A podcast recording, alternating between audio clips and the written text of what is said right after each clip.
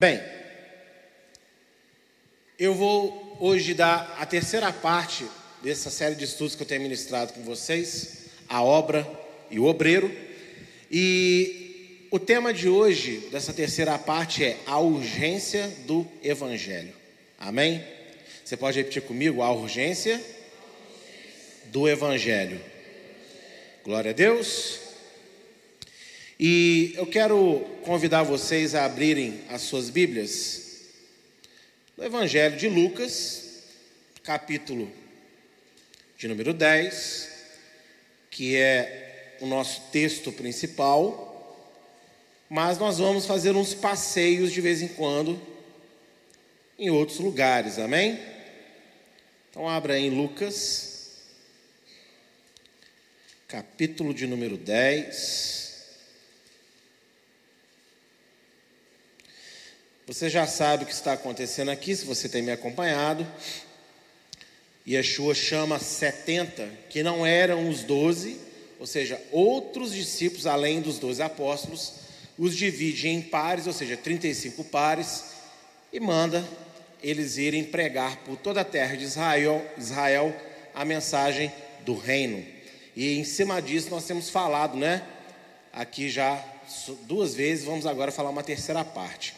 O verso que eu vou começar com vocês hoje é o verso, tá três ali, mas na verdade é verso 4, viu? Digitei errado, verso 4, que diz o seguinte: Não levei, não levem bolsa, nem sacola, nem sandálias, e não saúdem ninguém pelo caminho. Em outras palavras, não cumprimenta ninguém no caminho, não fala com ninguém. E Yeshua não ordenou que seus discípulos fossem mal educados, mas que não perdessem tempo com conversas inúteis, pois tudo o que o inimigo deseja é gerar distrações nas vidas dos eleitos de Deus, para que a obra não se desenvolva e cresça. Você acha que Yeshua está falando assim, ó, que sejam mal educados, andem na rua e não cumprimentem ninguém? Você acha que é isso que ele estava querendo? Claro que não, porque o apóstolo Paulo, ele diz nas suas cartas que todo servo de Deus deve ser hospitaleiro, cordial, deve ser uma pessoa agradável. Mas aqui eles receberam uma missão especial. Eles tinham que ir pregar e voltar a Yeshua antes que Yeshua morresse na cruz. Era uma obra com tempo determinado. Então ele dá uma seguinte instrução: ó, vocês vão e não fala nada com ninguém. Vão onde vocês têm que ir e façam o que vocês têm que fazer. E isso tem um princípio muito poderoso para todo obreiro da casa de Deus hoje. Tudo que o diabo quer, meu irmão, minha irmã, é gerar distração na sua vida. Aqui, a distração dele seriam as pessoas no caminho. Mas para nós hoje, quais são as distrações da nossa vida? Aquilo que tem tirado de nós o foco, a urgência do Evangelho, que tem impedido que a gente ame trabalhar que a gente ame se empenhar para o crescimento da obra de Deus, para o crescimento do nosso ministério, pessoal e coletivo, a nossa igreja. Existem muitas coisas hoje que impedem a gente de realmente fazer tudo aquilo que Deus quer que a gente faça. Você tem, é impossível a gente não falar, né, que são as redes sociais. Gasta muito tempo das pessoas. Você tem filmes, você tem séries, você tem jogos. Meus amigos, o cardápio do diabo, ele é variado. Sabe aquele restaurante que você gostou de comer aquele PF gostosinho? Aí hum, que bom, né? Aí você vai no outro dia e come de novo. No terceiro dia você come de novo. Depois de três semanas, você dá aquela enjoada porque o cardápio é sempre o mesmo. Quem é que já passou por uma experiência parecida com essa? Né? É sempre o mesmo prato. Você, poxa, podia nem colocar um ovo para ficar diferente, né? Então, o diabo não tem esse problema com a gente. Ele tem um cardápio muito amplo e todo dia ele está criando mais alguma coisa para aguçar o nosso sabor pela vida, pelo mundo, para distrair a nossa cabecinha. E Yeshua dá uma ordem clara para esses homens aqui: olha, não saudem ninguém pelo caminho, para vocês não se distraírem. Ô, oh, fulano, onde você está indo? Ah, sabe o que, que é? É que eu estou andando com Yeshua. Até essa conversa seria uma distração para eles naquele momento. E nós temos que estar atentos quais são as distrações que têm tirado de nós o crescimento da obra de Deus. Por exemplo, eu sou um pastor e eu tenho a responsabilidade do ensino nessa casa. Eu também tenho a responsabilidade do louvor. Então, se eu não vigiar, eu paro de estudar a Bíblia, com isso eu perco a capacidade de montar bons estudos, eu paro de estudar música e com isso eu perco a capacidade de tocar bem o meu instrumento, de cantar bem com a minha voz. Eu posso até continuar fazendo, mas não vai haver crescimento nessas coisas. Talvez alguém fale, ah, pastor, mas do jeito que está, tá bom, tá bom para você. Quem disse que para Deus está bom? Para Deus sempre podemos melhorar mais alguma coisa, porque Ele é perfeito e nós não somos. Então são muitas as distrações que ó, são bombardeadas no nosso dia a dia para tirar o foco de que você é um obreiro da casa do Senhor. Fale para alguém que está perto de você, atrás de você, na sua frente, você é um obreiro da casa do Senhor. Fala que ele não se distraia. Amém? Olha só, segundo a Reis, capítulo 4, a parte A do versículo 29. Abra aí a sua Bíblia. Vou abrir a minha aqui também, para dar tempo, né? Segundo a Reis, capítulo de número 4. Deixa um dedinho lá em Lucas 10, porque você vai voltar para lá. Segunda Reis, capítulo 4, verso 29, só a parte A do versículo, diz assim: Então o profeta disse a Geazi, o profeta Eliseu: Cinja os lombos, pegue o meu bordão e vá. Se encontrar alguém, não o cumprimente, e se alguém cumprimentar você, não responda. Tem similaridade ou não tem similaridade aqui com o que Yeshua falou?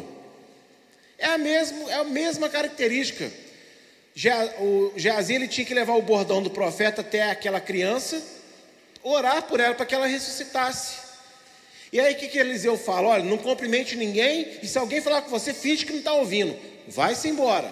Vai lá e faz o que você tem que fazer. Para você não perder a unção. Porque sobre a vida de Geazi naquele momento foi colocada uma unção. Sobre a vida dos discípulos de Yeshua foi colocada uma unção. E dependendo da distração que a gente deixa a nossa mente, a nossa vida se contaminar, a gente perde a unção que Deus nos deu. A gente perde aquela autoridade. E aí é muito triste se a gente perder a autoridade, se a gente perder aquela unção. Porque depois a gente pode querer correr atrás, Senhor, por favor, deixa, me dá mais uma chance. Deus falou: Nananina, você perdeu, ué. Mandei você não distrair, mas a gente se distrai. Está vendo? É o mesmo Deus, gente. É o mesmo Deus que estava em Yeshua, é o mesmo Deus que estava em Eliseu. Então a gente tem que tomar muito cuidado com aquilo que faz a gente perder o foco da nossa salvação. Eu não estou dizendo salvação de você ir morar com Deus na eternidade. Você fazer a obra de Deus é um aspecto da sua salvação. Quem é salvo trabalha para Deus. Entende isso? Então já parou para pensar que Deus te concedeu uma autoridade, que Deus te concedeu uma obra para você fazer e muitas vezes você está perdido aí na vida, batendo cabeça aqui, batendo cabeça lá, se envolve com isso, se envolve com aquilo, retorna aquilo outro, e a unção que Deus te deu e o que eu acho incrível, fala para mim quais dos apóstolos estavam prontos nesse momento aqui. Quais desses 70 você acha que estava o fino da fé? Nenhum deles. Mas Yeshua concedeu autoridade para eles mesmo assim. Poder. O Senhor é tão carinhoso conosco que já no início da nossa caminhada Ele atribui dons à nossa vida. Mesmo a gente tendo que aperfeiçoar um montão de coisa. Não é pela nossa capacitação, é pelo amor que Ele tem por nós. E parte do amor de Deus é nos envolver na Sua obra, para a gente não ser crente ocioso. Então, olha o carinho que Deus tem com a sua vida. Ele concedeu dons para você, Ele concedeu responsabilidades para você, mesmo você não sendo capacitado para isso. Por quê? Porque isso faz parte do relacionamento com Deus. Todo ser humano que se converte a Yeshua tem algo para fazer. Não tenha dúvida. Amém? E Yeshua não deseja que seus discípulos passem por necessidades ao realizarem a obra, mas a ordem de não levarem nada consigo aponta a urgência de Deus em salvar as almas. Quando ele fala ali no verso, 3, né, no verso 4 que nós lemos, não leve sandália, nem sacola, nem bolsa, ou seja, não leva dinheiro, o que, que, você está achando? Você está achando que Yeshua está falando assim, olha, vai, vão lá para vocês passar necessidade? Você acha que é isso que Yeshua estava querendo? E Yeshua não, tanto é que Paulo fala que o ministro tem que ser bem remunerado para ele ter paz para poder fazer a obra. Só que nesse momento, lembra, há uma urgência, há uma missão imediata. Então o que, que Deus está querendo passar aqui através de Yeshua para os seus discípulos? Não se preocupem, porque vocês vão receber o que vocês precisam. Vão logo. Entende isso? Vão logo, não perca tempo. Há almas se perdendo. Amigos, hoje nós vivemos tão preocupados com dinheiro, com trabalho, com a correria do nosso dia a dia, com aquilo que desejamos comprar, e não é pecado desejar, não é comprar, não é pecado você se programar para fazer as coisas, mas muitas das vezes isso tem sido as nossas únicas preocupações. E você tem noção de quantas pessoas morrem no mundo por dia? Eu não tenho, vocês têm? Eu sei que se a gente for passear no cemitério de Juiz de Fora, ao menos um enterro nós vamos encontrar em algum deles. Você concorda comigo? Todo dia tem um enterro. Aí você pensa assim: olha, se em cada cidade morre uma pessoa por dia, quantas cidades tem no mundo? Gente, olha o número de pessoas que morrem. E essa é a urgência do Evangelho. A cada dia que nós estamos perdendo tempo com aquilo que não devíamos, alguém está morrendo porque a gente não estava lá pregando para essa pessoa. Entende isso?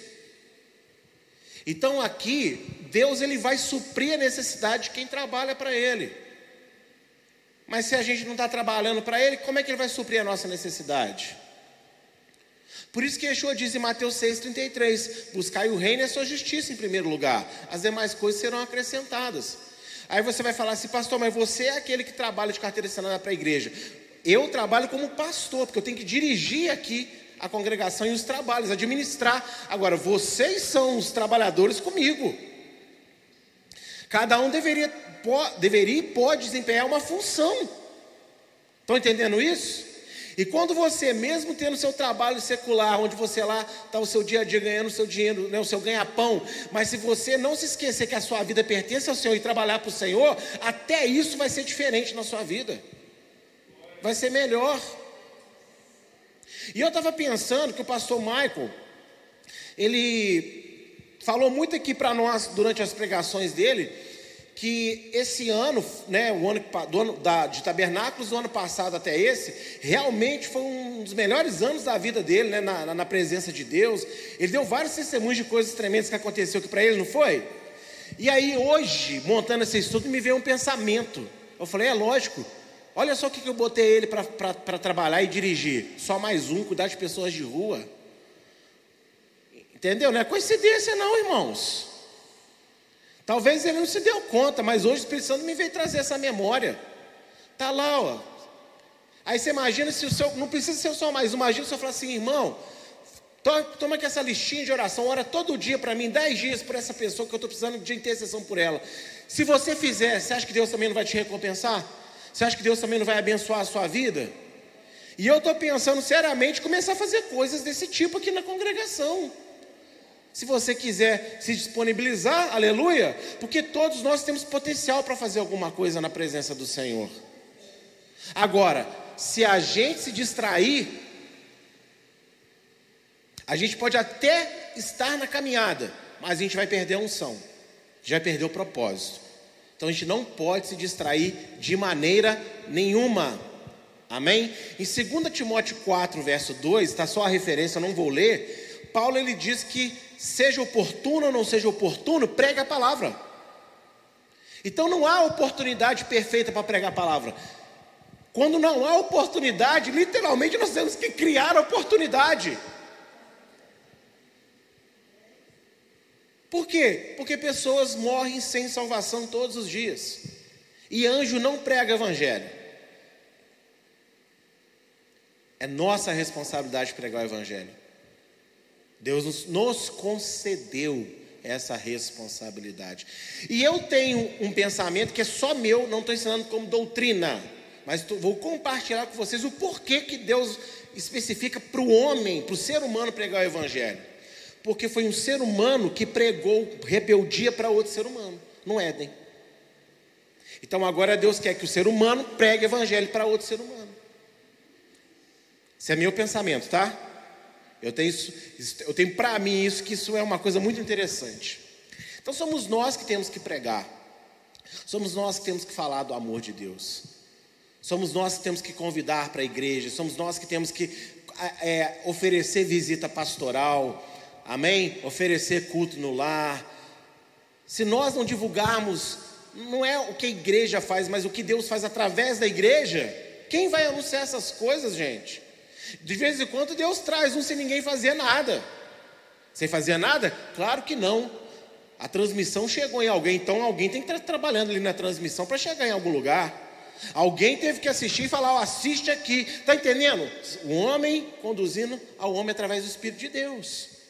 Existem tantas coisas maravilhosas para nós fazermos na, na, na igreja, no culto do Senhor, para a gente se sentir útil, mas a gente tem que estar disposto, a gente tá, tem que estar disponível, a gente tem que estar presente. Como que o pastor vai poder contar com você se você vem hora sim, hora nunca? Você tem que vir sempre, tem que estar sempre. Este pastor especificamente, ele não fica ali cutucando toda hora, porque eu não gosto de fazer isso. Mas irmãos, a gente não é bobo. A gente sabe quando alguém vem, é melhor, quando alguém não vem, porque dá uma desculpa esfarrapada. Isso é perceptível. Quando a gente menos espera, de repente eu cruzo com alguém, eu vejo alguma coisa e falo, ah, entendi. Isso acontece com a regularidade vocês não têm noção. Mas eu não estou falando isso porque eu fico ali. Não, às vezes eu estou sem procurar e a situação aparece. Mas por quê? Eu quero que você entenda que todo pastor quer confiar nas suas ovelhinhas. E quer ver, as, quer ver as suas ovelhinhas super felizes, com aquela lã fofinha, bonitinha, branquinha. Entendeu? Trabalhando para o Senhor. E é o meu desejo também. Amém? Eu quero ver todos vocês assim se sentindo úteis para Deus. Porque a gente está vivendo uma geração cheia de mimimi, cheia de chororô, cheia de, ai, Senhor me ama. O que, que, é isso? Falta de trabalho. Hora que estiver trabalhando um pouquinho mais para dentro, vai ter tempo para esses questionamentos com tanta frequência na mente de vocês, não. E eu quero shalom para vocês, aleluia. O verso 5 a 6 do, de Lucas 10 vai dizer o seguinte: ao entrarem numa casa, digam primeiro, paz seja nesta casa, ou da expressão Shalom Aleichem. Se houver ali uma pessoa que ama a paz, sobre ela repousará a paz de vocês. Se não houver, a paz voltará sobre vocês. A paz que Yeshua aconselha os seus discípulos não se trata de uma mera tranquilidade, mas um anseio pelo verdadeiro Deus. Porque quando fala assim, ó, chega lá e fala paz. Se alguém gostar de paz, vai falar, opa, paz também. Mas paz pode ser um momento de tranquilidade para a alma, na luta familiar, da luta da, pela saúde, que a pessoa está atravessando. E não necessariamente alguém está precisando de paz em algum aspecto da sua vida, ela ama ou quer conhecer a Deus. Vocês concordam comigo? Não necessariamente, irmãos. E aí, como que nós fazemos então? Qual é a solução? A solução é a seguinte: você tem que sondar o que, que a pessoa está querendo de verdade. E a paz que o Senhor está prometendo é a paz que aqueles que, que estão atribulados buscam para conhecer o verdadeiro Deus.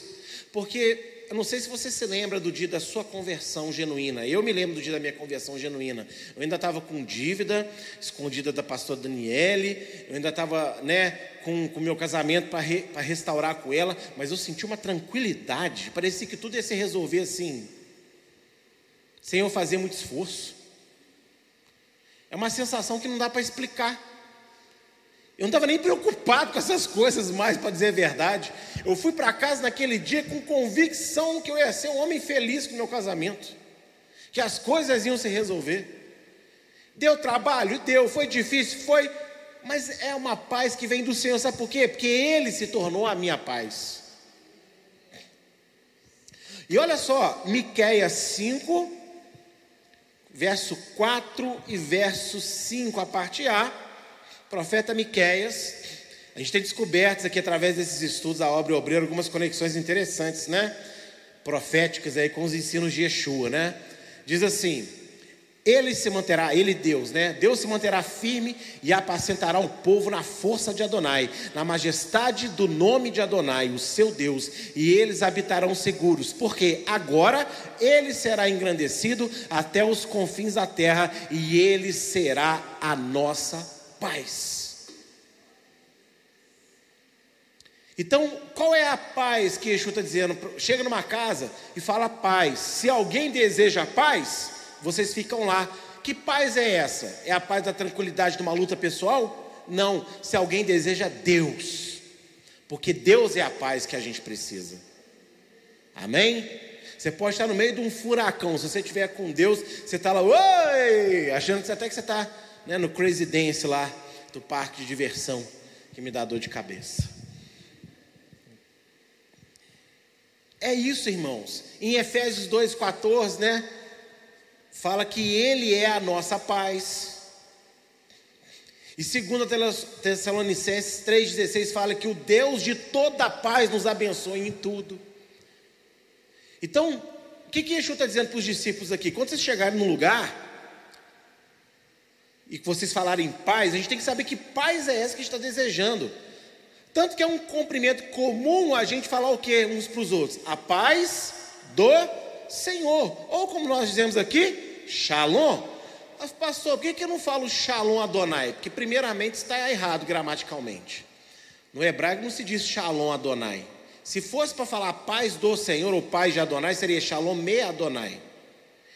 Então, não precisa falar Shalom Adonai, é só Shalom, porque na língua hebraica só quem dá Shalom é Adonai. Então não precisa de falar Shalom alguma coisa, amém?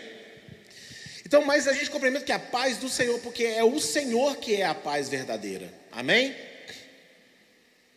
A expressão paz seja nesta casa possui poder para revelar a realidade espiritual em cada casa visitada pelos servos de Deus e usá-la pela fé em Yeshua, deve ser um hábito. E hoje eu falei, Senhor, eu fazia isso direto quando eu me converti, com, esse, com essa consciência, mas alguma coisa me distraiu no longo da caminhada. Eu oro quando eu chego num lugar, mas eu não falo mais paz esteja nessa casa com essa consciência que hoje recuperou. Está vendo? Pastor também distrai, todos nós distraímos. Meus irmãos, quando você chegar numa casa com intenção de levar evangelho, a primeira coisa que você tem que falar assim, ó, paz esteja nessa casa em nome de Jesus. Você vai ver na hora, Deus vai te mostrar se ali está querendo evangelho, está querendo gastar teu tempo. Quantas vezes eu me lembrei, quantas visitas eu já fiz, que ao falar essa frase, algumas caras truncavam na hora. Eu falei, vai, vai, vai, vai manifestar. E não dava outra. Outras já falavam, eu já teve visita e a pessoa começar a chorar. Por quê? Porque Yeshua mandou. Chega numa casa, fala, paz esteja nessa casa. E digo mais, quando você chegar na sua casa também, todos os dias que você sair, que você voltar, fala, paz esteja nessa casa em nome de Jesus. Porque se alguma coisa ruim está te acompanhando, vai ter que ficar na porta para fora. E se enquanto você saiu, alguém dentro de casa não vigiou, vai ter que sair porque você está chegando. Então que seja um hábito dos crentes da igreja evangélica Eliahu. Saiu de casa, voltou, paz esteja nessa casa. Foi na casa de alguém, paz esteja nessa casa em nome de Jesus.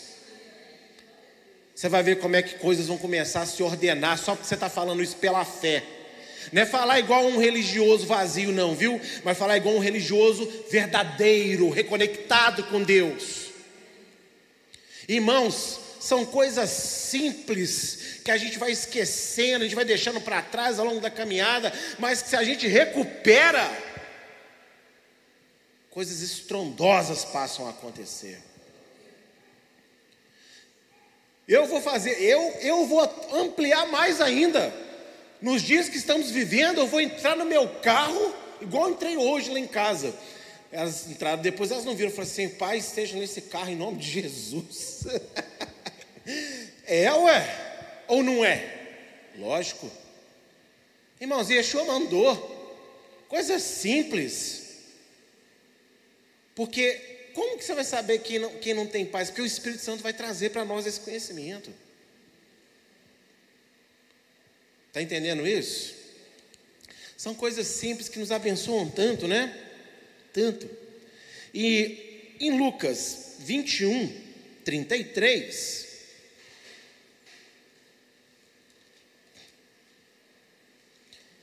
Lucas 21, 33, olha só o que diz. Passará o céu e a terra, mas as minhas palavras não passarão. Então a instrução de Yeshua, diga um pai seja nessa casa, não passou. Vale até hoje. E digo mais, hein? Você chegar aqui no culto agora, você bota a mão assim né, na sua mesa usar, ali na parte fala assim: paz esteja na minha igreja, em nome de Jesus.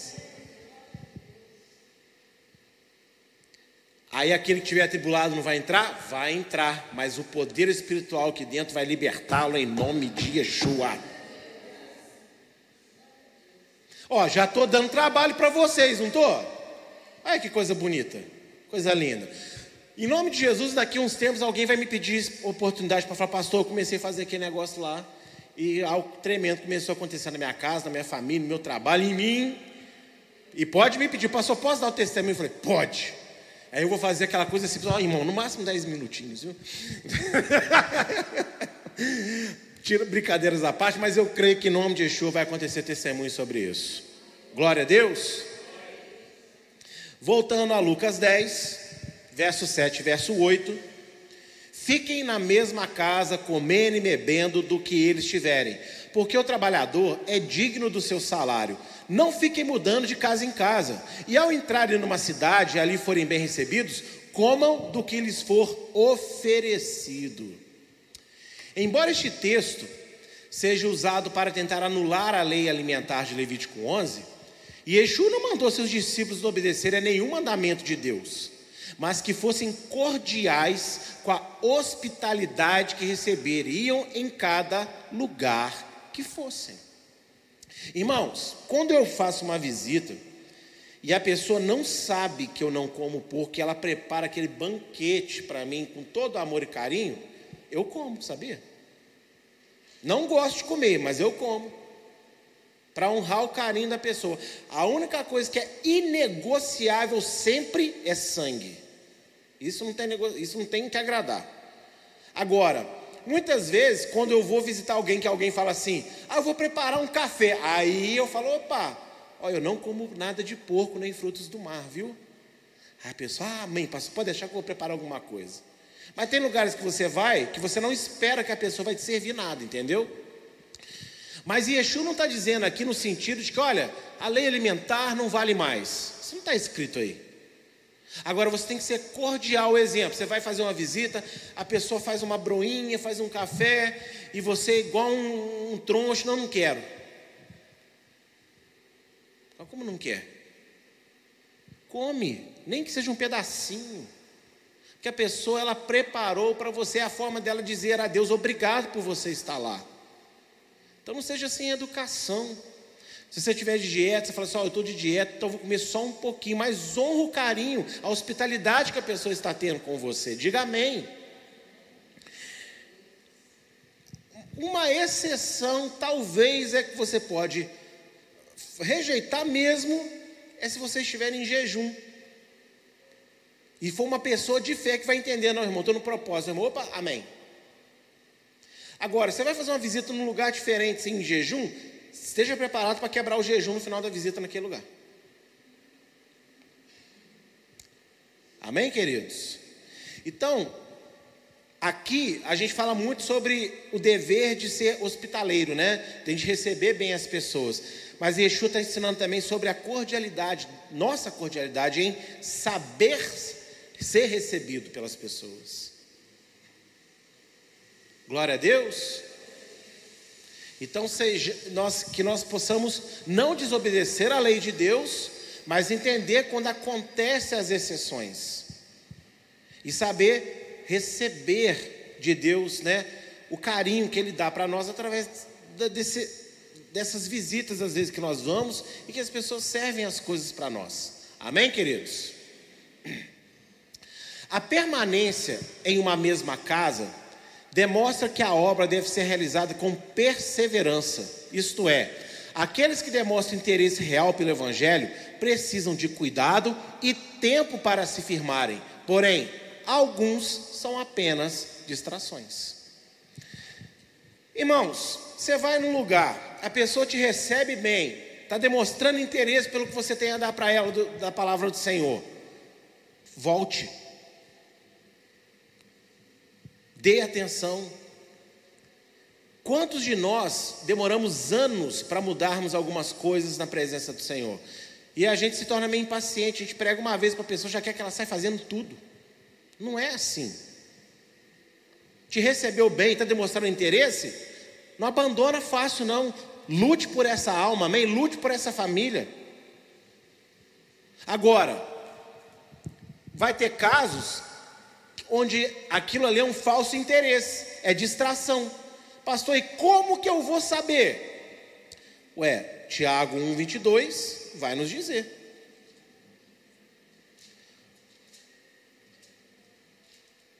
Epístola de Tiago, capítulo 1, verso 22.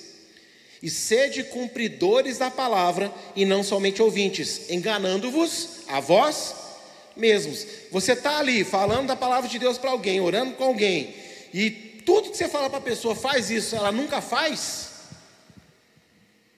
Você marca um prazo. Senhor, eu vou dar cinco conselhos no espaço de tempo. Se não, não fizer nada, essa pessoa só está fazendo eu perder tempo.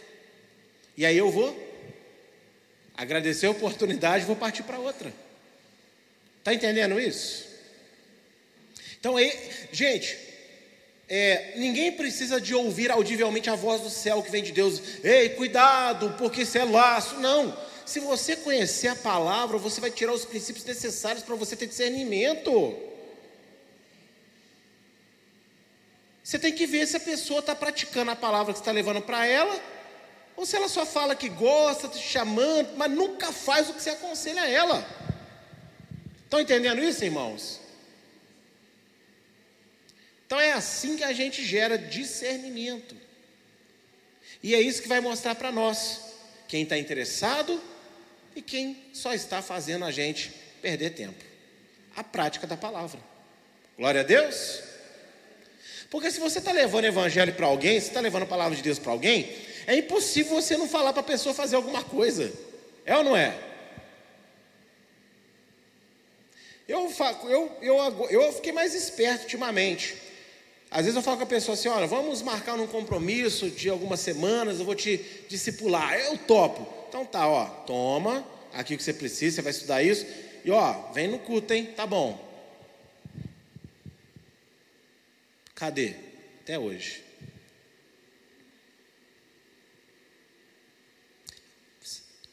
A gente vai aprendendo. Sabe por quê, irmãos? Senão a gente gasta todo o tempo da nossa vida num pequeno grupinho de pessoas que não querem saber de nada de verdade, e um monte de outros grupos vai morrendo sem salvação. E isso serve para sua família também. Você nunca vai deixar de orar pelo seu ente querido, mas tem que saber a hora de lutar, de perseverar e de deixar algum parente seu nas mãos de Deus.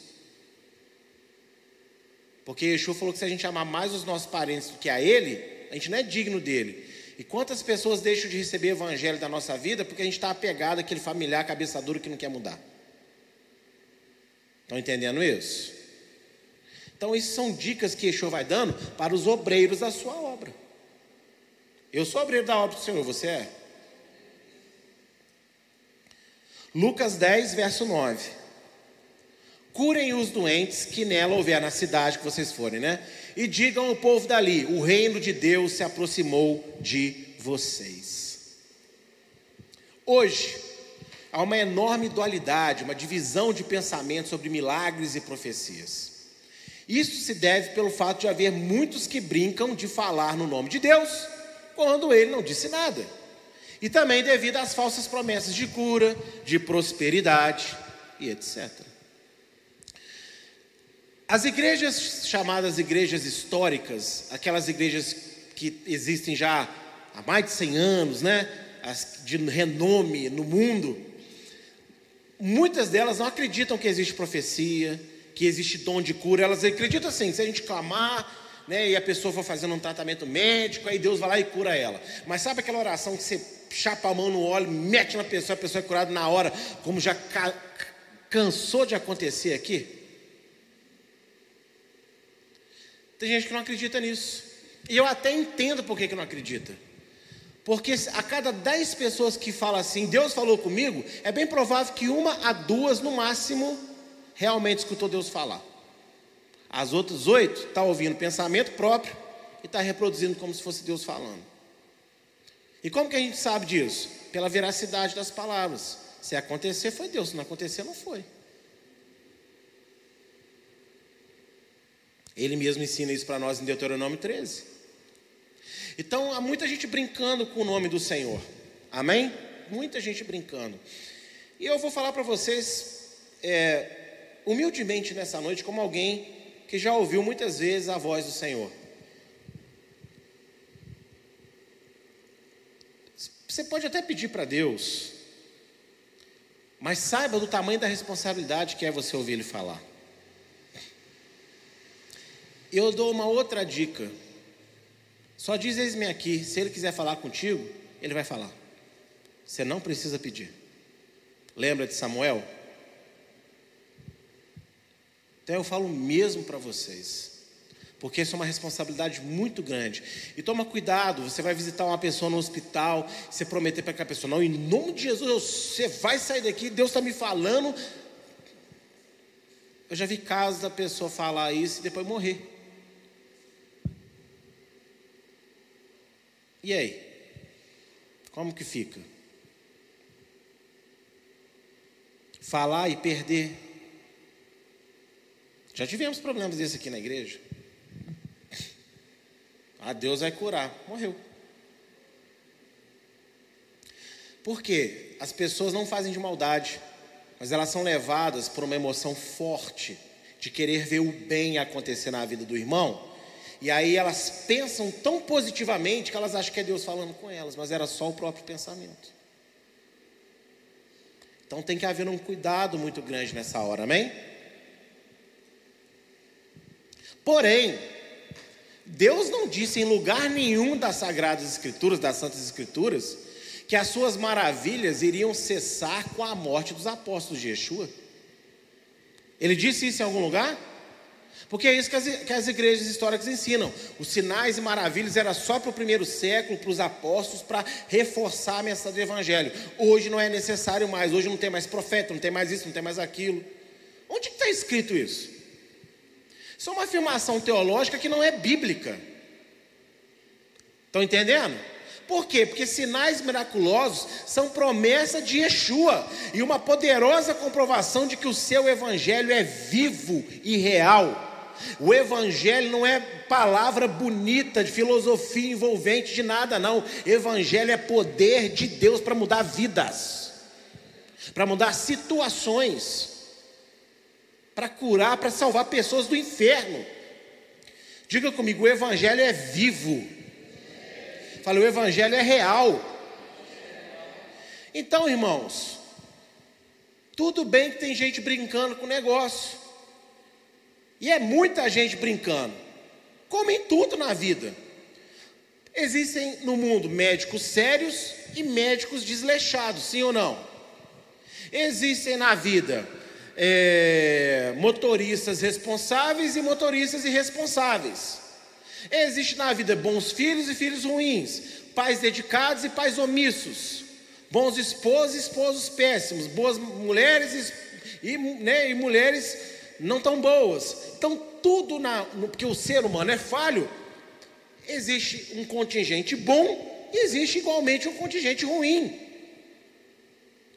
Você acha que ia ser diferente na obra de Deus? Existem pessoas genuinamente usadas por Deus de forma espantosa. E existem aqueles que falam o nome do Senhor que não são maldosos, mas infelizmente estão fazendo algo mal, estão falando o nome do Senhor quando ele não disse nada. Agora, não é porque existe uma grande quantidade de pessoas fazendo isso, que quer dizer que Deus não fala hoje, Ele fala. Deus usa profetas, Deus cura, Amém? Deus faz milagres absurdos. Deus não mudou. Por quê? Porque isso é uma promessa de Yeshua. O que, que nós lemos em Lucas né, é 21, 33 mesmo? Que as palavras do Senhor não passarão. Está aqui uma palavra dele que não passou também. João 14, a parte A do versículo 12.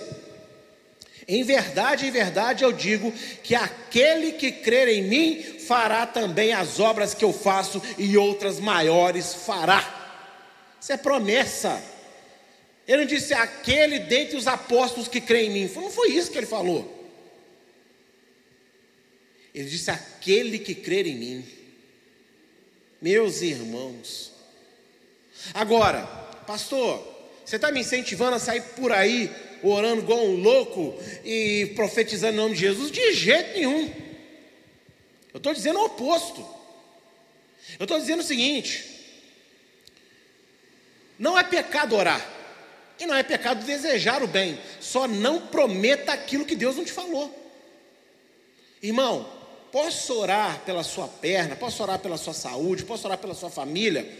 Pode, Senhor, em nome de Jesus, tal, tal. Qual o pecado nisso?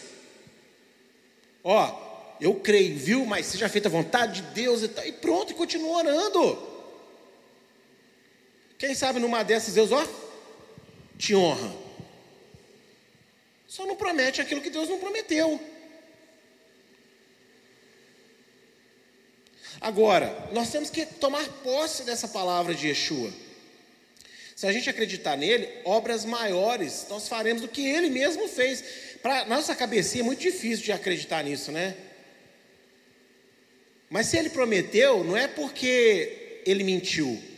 Por que, que não acontece então, pastor? Porque a gente tem pouca fé. Porque no dia que a gente tiver muita fé e intimidade com Ele, como Ele tinha com Deus, Ele vai cumprir essas promessas. A sombra de Yeshua não curou ninguém, mas a sombra de Pedro curou. Estão entendendo isso? Então, vamos tomar cuidado para não falar em nome do Senhor levianamente, quando Deus não está falando. Agora, se você tem palavra, conhecimento da palavra, você vai estar tá falando em nome do Senhor. Você conhece um versículo, domina bem aquele versículo, não vai falar besteira sobre ele. Se você aplica ele direitinho na vida da pessoa, a pessoa pode entender que é o próprio Deus falando com ela, através do seu conhecimento da palavra. Estão entendendo isso, gente? E essa é a forma mais comum com a qual Deus usa as pessoas. E que não é muito valorizado hoje em dia, principalmente nos meios pentecostais. Porque é tanta forçação de barra, você tem, né? Se você é pastor, você tem que ouvir a voz de Deus. Onde está escrito que o pastor tem que ouvir a voz de Deus? Eu tenho que ter intimidade com Deus. E em minha intimidade com Deus, Ele pode até falar comigo ou não. Agora, se eu leio a palavra com fé e estudo ela de forma correta, Deus fala comigo toda vez que eu leio a palavra. A palavra, a Bíblia, só não fala com aquele que lê ela como bula de remédio. Mas se você lê ela com consciência de que é a palavra de Deus, orando e amando fazer isso, não por obrigação, Deus vai falar com você. Amém? Olha só Marcos 16, de 16 a 17, aí dá um pouco né, sobre essa questão de poder de Deus. Quem crer e for batizado será salvo, mas quem não crê será condenado. Estes sinais acompanharão aqueles que creem. Em meu nome expulsarão demônios, falarão novas línguas e pegarão em serpentes. E se beberem alguma coisa mortífera, não lhes fará mal. Imporão as mãos sobre os enfermos e serão curados. Isso é promessa, gente, para nós hoje. Agora, no dia que eu posar de profeta aqui na frente, eu já não sou. O profeta não tem que anunciar que é profeta. Ele tem que viver de forma profética e fazer a vontade de Deus e deixar Deus usá-lo quando Deus quiser. Desde que as pessoas falem. Mas você ficar se, se promovendo, aí já está errado. Mas eu já passei por situações que eu lembrei tanto desse texto, mas tanto. Já tive situações com pessoas com doença contagiosa. Eu falei, Senhor, me honra aí, porque vai pegar a tua palavra. Glória a Deus, estou aqui. Até hoje. Porque eu me apeguei a esse texto. O Senhor prometeu. Nem todo mundo que eu orei por cura foi curado. Mas, gente, só aqui da igreja que tem de gente para testemunho e para contar. Então, desculpa aí o seu teólogo aí que não acredita que Deus tem poder hoje. Fica aí com a sua teologia. Eu prefiro ficar com a promessa que está na palavra de Yeshua. Amém? E nós devemos desejar isso. Agora, isso não está desconectado do início que eu falei.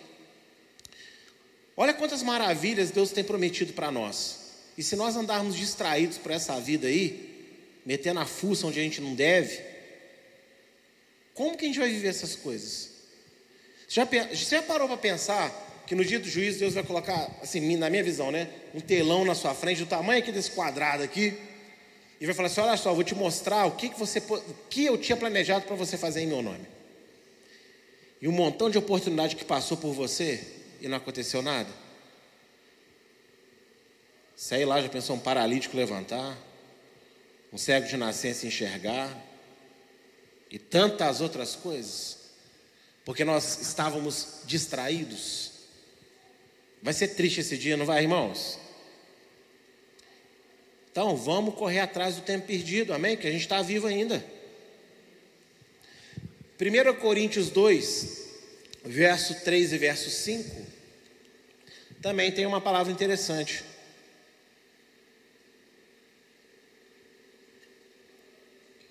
Primeira Coríntios 2, verso 3 a verso 5, diz assim: E foi em fraqueza, temor e grande tremor que eu estive entre vocês. A minha palavra e a minha pregação não consistiram em linguagem persuasiva de sabedoria, mas em demonstração do Espírito e de poder, para que a fé que vocês têm não se apoiasse em sabedoria humana, mas no poder de Deus. É admirável uma pregação bem montada, bem conectada os textos. Mas eu tenho convicção que a maioria de vocês que está aqui nessa igreja até hoje não está aqui porque eu prego bonito, não. Está aqui porque em algum momento da vida de vocês aqui vocês viram Deus me usar. Eu tenho certeza disso. Deus não vai me usar todo dia, toda hora. Mas o fato dele ter me usado com poder faz com que vocês deem crédito àquilo que eu prego. E vocês têm que desejar quando vocês forem falar de Jesus para alguém lá fora, vocês terem ousadia de oração, para que Deus de repente use vocês de uma maneira ali, ó, para as pessoas, opa, a igreja dessa irmã, a igreja desse irmão deve ser igreja de verdade mesmo, porque olha só, ela orou, estava com dor de cabeça, passou. Quem está entendendo o que eu estou falando, gente? Agora, se você só fala palavras bonitas, mas essas palavras bonitas não têm poder nenhum, nunca faz nada, nunca acontece nada, A gente é como qualquer outra religião, de qualquer outro lugar, que fala, fala, mas não tem poder real. Inclusive, existem falsas religiões que têm poder. Não é verdade? E lá eles acreditam. Mas a gente não serve a um poder qualquer, a gente serve ao dono do poder. Amém? Até os enganos para ter poder tem que ter a permissão de Deus. Que na hora que Deus fala assim, não, não vai acontecer nada. Fica lá, 450 bobo com 450 ajudantes. Desce chuva, desce chuva mal. E o profeta está lá. Ah, Baal deve ter ido no banheiro, porque. Aí vem o profeta genuíno e faz uma oração de mais ou menos um minuto e meio. Senhor, não por minha casa, mas por causa deles, manda fogo. Pum. Aleluia. Entendeu? A gente serve ao dono do poder, meus irmãos. Todo, preste atenção nisso. Todo conselho na palavra, se dado com fé e praticado pelo que o recebeu, também pela fé, é o poder de Deus em ação. Então não queira profetizar se você não é profeta, não queira entregar revelação se Deus não te revela nada. Estude a palavra de Deus na sua medida, domine ela, aquilo que você tem estudado, e quando alguém chegar perto de você e precisar de um conselho, dá o conselho daquilo que você sabe. E fala, ó, faz assim que Deus vai te honrar, porque isso é ação de Deus na vida da pessoa. É assim que os obreiros são capacitados para fazer a obra. Agora, uma vez ou outra, pode acontecer. Você está lá e de repente Deus falar mesmo, assim, fala assim para eles. Que isso? Mas todos nós devemos buscar em primeiro lugar isso daí, ó. Conhecer a palavra de Deus para saber aconselhar as pessoas nos seus problemas. Quando você faz isso, você bota um sorriso no, na, na, na face de Deus gigantesco. Aí você está lá conversando com a pessoa, a pessoa toda atribulada, aí você está dando conselho de Freud para ela, é, receita de remédio tarja preta, mas não tem palavra para dar para a pessoa, para a pessoa acreditar em Deus. Esse é o profeta que Deus está procurando aí na terra, viu? Porque profeta genuíno Deus não procura, não, ele levanta. Existe uma diferença. Agora, se somos um povo de caráter profético, e somos, nos foi dada autoridade de orar, de expulsar demônios, tenhamos palavra dentro de nós. Ou você acha que quando você estiver num lugar, orando por alguém, mas às vezes uma oração de almoço, e aí alguém demonia na mesa. Pastor Jameson, tu, tu, tu. esse telefone se encontra fora de área desligado.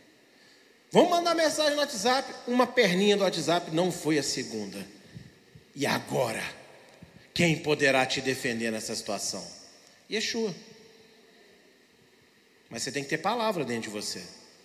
Tem que ter intimidade com o Senhor. Você não pode estar distraído, irmão, irmã.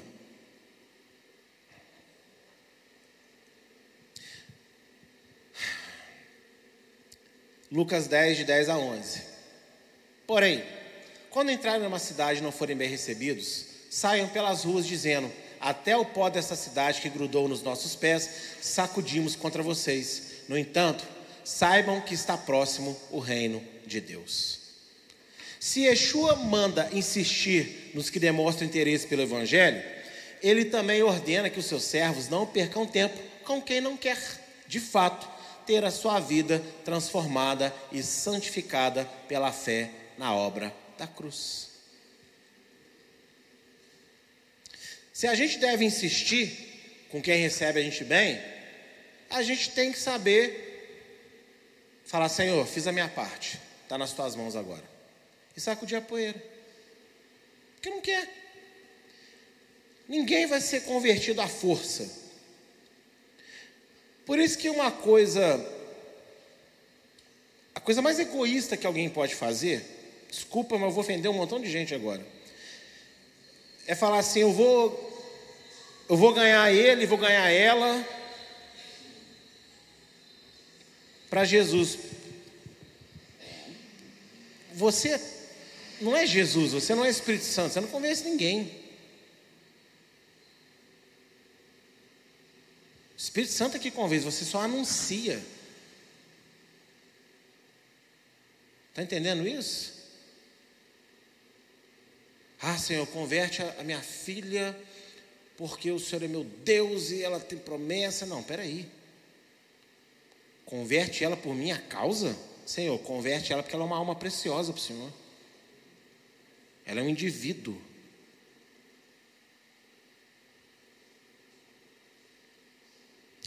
Olha só Mateus 7, verso 6 o que fala. Não dei aos cães as coisas santas, nem deiteis aos porcos as pérolas vãs as vossas pérolas. Não aconteça que as pisem com os pés e voltando se as despedacem.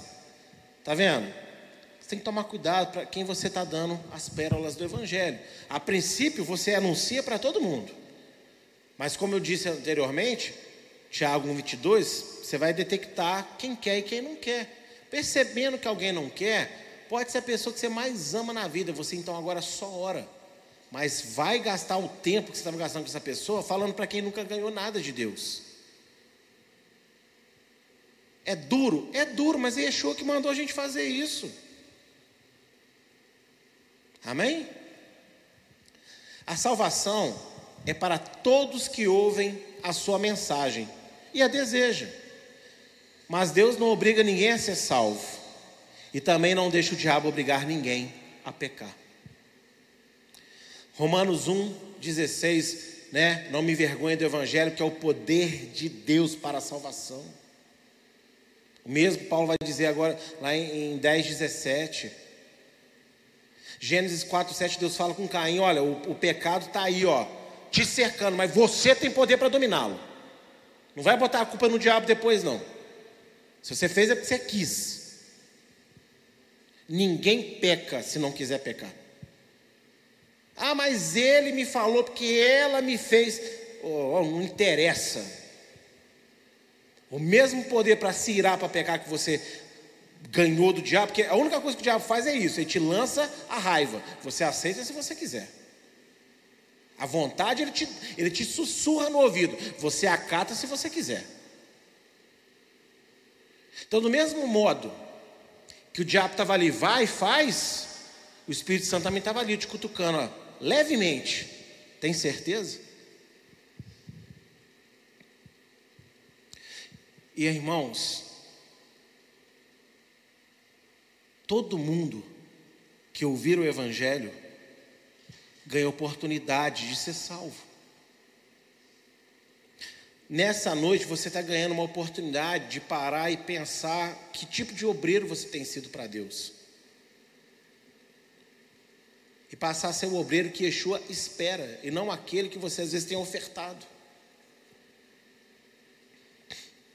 Não tem nenhum pecado nesse mundo que te impede de servir a Deus. Não tem pessoa nesse mundo que te impede de servir a Deus. Não me venha com essa lorota. Porque esse Deus é o dono do poder. E ele dá palavras ao longo da Bíblia que você vai ter que escolher o que você vai fazer. Servir ao pecado ou servir à obediência que Deus te propõe? Ser escravo das pessoas ou servir a Deus? Porque você o ama. É uma escolha. Agora, quando você escolher por Deus, Deus vai estar lá com você para te fortalecer. Isso eu te garanto. Todo aquele que brinca com o poder do Evangelho de Yeshua, o Messias, do Filho de Deus, prendendo para si a atenção do que os, dos que o anunciam, como se nunca tivessem sido aconselhados, fazem com que inúmeras almas morram sem salvação, pois desviam o foco do crescimento do reino para si mesmo. O que tem de gente assim, que nunca melhora, nunca amadurece, nunca avança, é sempre o coitadinho, precisa de toda a atenção do mundo. Isso é antibíblico. Uma coisa é você dá atenção por um tempo, até a pessoa está forte, agora você nunca vai ficar forte. Esse não é o evangelho que está prometido nas Escrituras. E uma pessoa assim, desculpa falar, mas ela aprende, aprende atenção só para si o tempo todo, sempre. E com isso, está fazendo com que pessoas que nunca tiveram um pingo de atenção não a recebam e não se convertam a Deus. Pode existir momentos ruins da vida, da nossa vida, onde nós vamos precisar de ajuda, diga amém. Agora, viver assim, sempre mal, você, não, você, não tem você nunca tem um período de caminhar bem na presença de Deus, isso não pode acontecer. Senão a gente faz de Deus mentiroso. E, gente, pessoas, como eu disse, pessoas morrem todo dia sem ouvir o Evangelho. Aí sabe aquela pessoa que todo santo dia, Senhor, o Senhor me ama. Senhor, o Senhor me ama. Mas o que é a cruz então para você? Uma palhaçada? É uma, é uma, é uma, é uma história da carochinha? Que você diz que acredita, mas não acredita de verdade que existiu? Porque a cruz é a maior demonstração de amor que Deus deu por você. Como eu canso de falar aqui, Yeshua jejuou de glória, mais ou menos 34 anos de vida. Maior jejum da história da humanidade. Ele não jejuou de alimentos, ele jejuou de glória. Para nos salvar. E a gente fica com essa ladainha, enjoada na cabeça de Deus, por causa de um problema, por causa de outro, se você me ama. Tem que parar com isso, gente. Porque há talentos depositados na minha vida, talentos depositados na vida de vocês. E se nós somarmos os nossos talentos, que, que potência que a gente não vira, amém? Porque eu não tenho que fazer tudo, nem você tem que fazer tudo. Mas se nós fizermos um pouquinho cada um juntos, as portas do inferno não prevalecerão contra a igreja do Senhor. E João 20, 17 vai dizer: Yeshua disse: Não me detenha, pois ainda não subi para o meu Pai, mas vá até os meus irmãos e diga a eles: Subo para o meu Pai e o Pai de vocês, para o meu Deus e o Deus de vocês. Está vendo? Yeshua tinha acabado de ressuscitar, o tempo inexiste para ele agora, que ele é eterno, está lá todo glorioso. Chegou ali Maria e falou: Não, ah, meu Senhor, é aquela alegria. E ele falou assim: Aqui, eu estou com pressa. Você já me viu? Tá bom, né? Agora eu estou indo. Não me detenha. E assim a gente tem que entender. Que não pode deixar as pessoas ficarem detendo a gente também, não. Se ele quer, ele fez isso. Então, irmãos, mais do que nunca, vem e me segue. Você que faz parte dessa igreja evangélica chamada Eliahu, nós vamos completar 10 anos em abril, 14 de abril. E eu tenho, e eu tenho certeza que Deus tem comigo, plano, planos grandiosos para 2023, para esta casa, para esta congregação, para a obra dessa igreja. E eu quero fazer um convite para vocês: vem me segue. Porque eu não posso ficar parado, eu vou ajudar aqueles que tropeçam. Mas se você quer andar de joelho, isso aqui não é via sacra, não, meu irmão. É outra religião que tem esse negócio de ficar andando de joelho e pagando promessa. Não é aqui não. Levanta, me dá a mão e vamos para frente. Não me detenho, porque esse ano aí, ó, em nome de Yeshua, vai ser um ano de trabalho, de esforço, de muita coisa nova nesse lugar. De retomar coisas preciosas que perdemos ao longo do tempo. Mas se Deus ainda mantém essas portas abertas, chegamos no final do ano, onde temos o dobro de gasto e está se pagando, é porque Jesus ainda está nesse lugar. Então, cada um repense aí que discípulo tem sido. Pare de gastar seu tempo com, com bobeira que não te acrescenta nada. Para de pensar bobagem. Para de gostar de bobagem. Para de desejar bobagem. Conserte-se com Deus em tudo aquilo que você precisa e seja um obreiro ligado